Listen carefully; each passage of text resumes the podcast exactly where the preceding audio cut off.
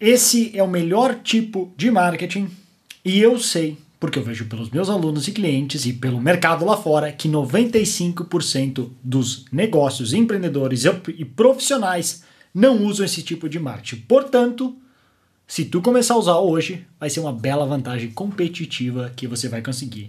Quem fala aqui com você é Bruno Piscinini, fundador da comunidade Mestres do Marketing, a única focada em marketing raiz, que é aquele que a gente quer conseguir clientes e não só curtidas. Foi esse mesmo que me permitiu criar uma empresa do zero, literalmente do meu quarto, e hoje aí já ter atingido mais de 8 dígitos de faturamento, como a gente costuma falar, que são pelo menos 10 milhões de reais, e mais de 16 mil alunos que eu já ajudei de alguma maneira.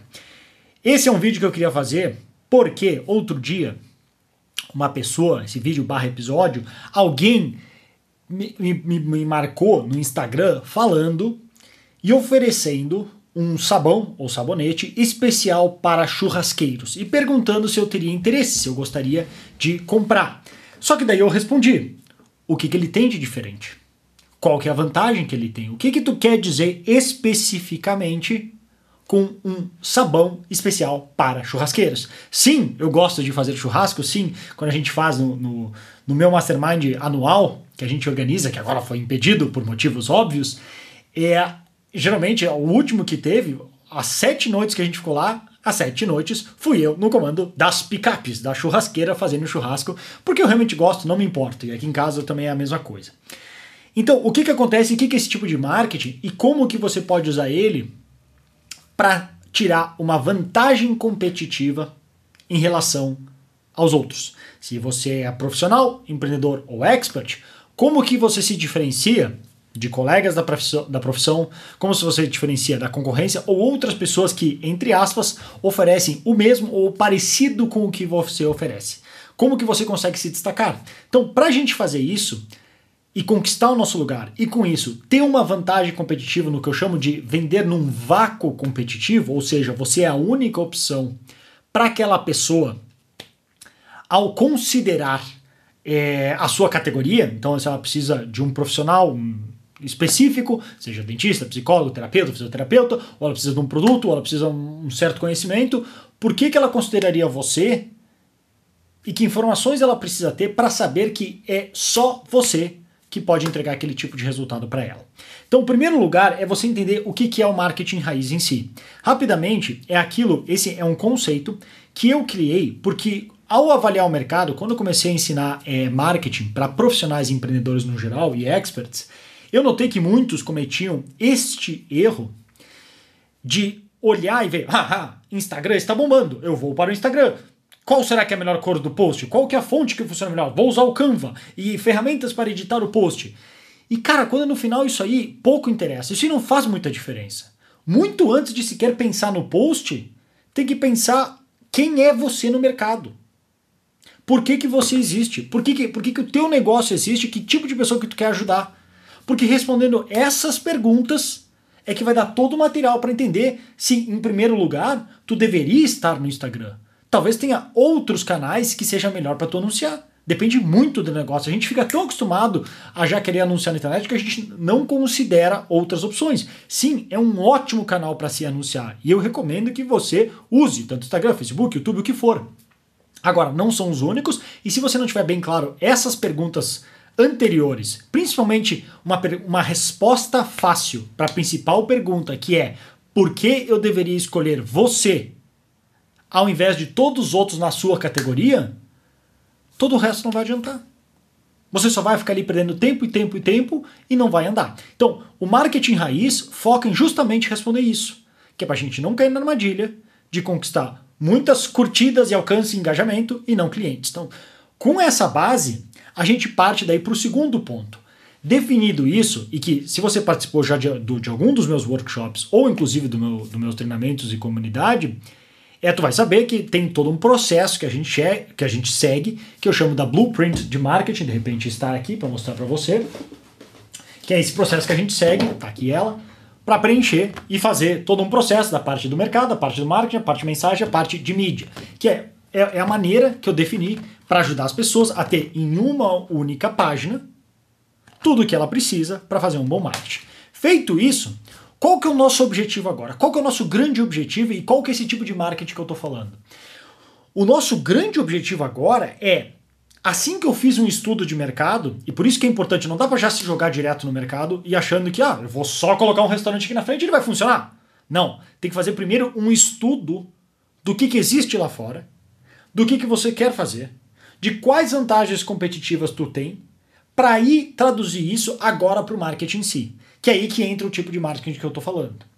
Porque definido agora o nosso posicionamento, que pessoas a gente alcançar e como a gente se diferencia, como que a gente comunica isso da maneira mais clara e concisa possível?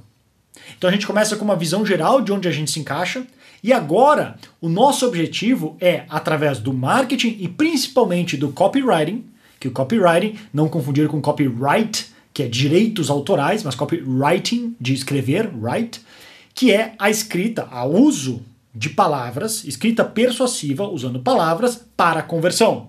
Seja visitar sua loja, seja comprar, o que for.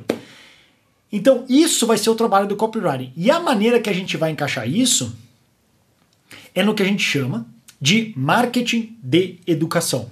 Por que marketing de educação? E eu não quero que você confunda com marketing de conteúdo, digamos, clássico, que as pessoas falam. Até, inclusive, eu tenho uma, uma masterclass lá no, no portal que é sócio que é sobre marketing de conteúdo, que também daria para chamar de marketing de educação da maneira que eu ensino. Mas marketing de conteúdo é mais famoso. O que, que é o marketing de educação? Não é. E vamos dizer primeiro o que, que não é. O marketing de educação não é simplesmente criar um monte de conteúdo todos os dias e postar e achar que é isso que vai resolver. Isso tem seu papel, tem seu lugar? Tem pode ajudar e muito. Você dá dicas, tu ajuda as pessoas, tu ajuda as pessoas a terem mais resultado, dá dicas de como você pode fazer, mas isso tem um limite. Eu já testei diversas vezes, por exemplo, agora tem alguns testes rodando, em alguns posts, isso falando em anúncios, tá? Em alguns posts que eu, digamos, entre aspas, ensinei menos, acabou dando mais resultado em termos de vendas do que outros posts que eu me dediquei e criei assim uma, uma baita de uma lição num pequeno post, seja atra através de um vídeo, um carrossel ou uma imagem. Por quê? Não que isso é regra, mas é o seguinte: algo que muita gente não entende e se confunde, e é um erro bem normal, eu cometi esse erro por muito tempo, é achar que criar conteúdo é a mesma coisa que fazer marketing. Não é. Criar conteúdo é criar conteúdo. É uma das maneiras de divulgar seu negócio, mas não é a mesma coisa que fazer marketing. A gente tem que voltar lá também na definição inicial do que, que é marketing. A definição mais fácil e simples para tu conseguir entender e colocar em prática é: marketing é criar desejo pelo que a gente oferece. Isso não isso não está escrito em nenhum lugar que significa que tu precisa criar conteúdo. Pode ser uma maneira, mas tem tantas outras maneiras de fazer isso. E uma delas é o marketing de educação. E por que, que ele é diferente do marketing de conteúdo? Algumas vezes essa educação pode vir sim através de conteúdos. Outras vezes vai vir no seu próprio processo de venda, outras vezes vai ser uma coisa mais sutil, outras vezes vai ser do jeito que você fala, outras vezes vai ser, no caso de negócios físicos, o que está é, na loja em si, a imagem e a sensação que passa para as pessoas. Tudo isso faz parte do marketing de educação. Por quê? Porque quando a gente define um posicionamento claro de quem a gente é no mercado, não adianta só nós definirmos e só nós sabermos isto. Não vai mudar nada. O nosso grande objetivo é fazer com que as outras pessoas lá fora, outros prospectos e possíveis clientes saibam e entendam essa diferença saibam que assim como, por exemplo, a Apple, eles olham a Apple e a Microsoft e outras marcas e entendem, eu estou pagando mais por este produto porque ele é diferente assim, assim e assado. Ele me traz tais e tais benefícios. Talvez eles não saibam todos os benefícios, toda a história exatamente como é feito, e algumas pessoas vão simplesmente pela impressão. Mas isso faz parte. Geralmente, até como o. Como é que é o nome dele? O Geoffrey Moore fala no, no, livro dele, que é muito bom, que vale a pena ler, que é Cruzando o Abismo. Vale muito, vale muito a pena ler esse livro, independente de que negócio tu trabalha. Que ele fala que geralmente a gente começa conectando com uma pequena parcela do público, que são, como é que ele chama? Os hiper engajados, eu não lembro agora, tem uma definição, me fugiu a palavra, mas são um grupo específico que se interessa mais por aquilo, que seriam, digamos, os geeks do mercado de gadgets, de, de iPhones, iPads, enfim, tablets, o que for. essas pessoas que assim, geralmente a gente tem sempre um amigo que é mais ou menos desse estilo. Ou o cada um sobre o meu Tem um amigo que curte muito é, mobile, tem um outro amigo que curte muito vinhos, tem outro amigo que curte muito viajar. E a gente faz, a gente não, talvez não entenda muito de cada um desses assuntos tanto quanto eles. A gente tem um, nosso hobby que a gente costuma entender. E aí a gente se troca informação, a gente pergunta para aquele cara que é nosso amigo que a gente sabe que gosta muito disso. Esse cara vai saber tudo e mais um pouco das vantagens daquele produto. Só que para ele saber, tu tem que primeiro, antes, definir isso, que é o que eu falei lá no início do marketing raiz, desse, dessa parte, e depois praticar esse marketing de educação. Para instruir as pessoas para que elas saibam desse diferencial. E como é que tu faz isso? Entrando mais específico, eu posso dar um exemplo, e aí você tem que adaptar conforme for o teu negócio, o que fizer sentido para você. Mas olha só. Faz foi fim de semana passado, dois fins de semana atrás, a gente foi para Gramado, que tem um lugar lá que se chama é, Olivas de Gramado. Quem já foi lá na região conhece, é bem bacana. É em cima, assim, da parte do morro, tem uma baita de uma vista bem bacana. E lá eles começaram a plantar é, olivas, basicamente para fazer azeite de oliva, que é algo que o Brasil não tem nenhuma tradição. E aí nisso, junto com, com o ingresso para entrar lá, a gente tinha direito a uma demonstração, aquela de provas, etc., gratuita, falando sobre o azeite. Aí eu falei para a Deia, bora? Bora. Achei interessante, nunca já participei de vinhos, de whisky, de cerveja, mas nunca tinha participado de uma de azeite de oliva. E pô, é algo que eu como diariamente. É interessante. Bora. E aí foi legal, porque o cara, até esqueci o nome dele, Será que era João? Não sei, é eu dei uma risada porque assim, ele era português, daí a gente sempre pensa que todo português é João, que não é verdade. Mas ele era um português. Falava daquele jeito engraçado, mas por que raios? E é, tinha um sotaque, é, é interessante ver um sotaque diferente assim. E, e dava para ver que, em primeiro lugar, se ele não era sócio do local, ele com certeza tinha assim, foi talvez é, foi trazido como especialista para ajudar na implementação e no cultivo das olivas ali pela região. Porque dava a notar, primeiro, é um cara de Portugal está aqui desde 2012, acho que ele falou. Segundo, o jeito de ele falar e se expressar dava para notar no, no, timbre da voz dele o quanto ele gostava do assunto. Não era como se fosse alguma pessoa que tu vai lá e assim, então tá, nós vamos à demonstração agora aqui sobre papel. O papel foi criado no Egito em 1326 pelo Ramsés II quando ele caiu da pirâmide e pensou, meu Deus, eu sangrei na perna, eu preciso de um papel. E aquela coisa decorada e chata. Horrível. Não, tu via, é assim, ele começou falando assim, nós vamos falar de um assunto muito sério, que é azeite de oliva. O que é azeite de oliva? E aí ele começou. E tu via que ele perguntava, e ele questionava, e ele indagava, e aí ele explicava, e explicava os, os mitos do azeite, o que, que significa azeite é, extra virgem, o que, que é acidez, isso importa ou não importa, país de origem, etc, etc, etc. Então ele foi explicando tudo isso, explicando como um azeite, apesar do Brasil não ter tradição, pensa só frutas. Para quem já viajou lá fora, pô, o Brasil, em termos de frutas, é riquíssimo. Come uma banana lá na Inglaterra e depois tu me fala o gosto, a diferença do gosto. Lá não tem gosto. E que nem ele brincou. Sabe como é que chama é, banana em Portugal? Banana. Só tem uma. Aqui nós temos zilhões, prata, caturra, sei lá, as outras que tem. Tem vários tipos. Porque aqui é muito rico. É uma região rica para cultivo de frutas, que é o outro argumento que ele fez. O azeite de oliva tem que pensar que é como se fosse um suco. E ele perde validade, ele é perecível. Só que como que ele é exportado lá de fora?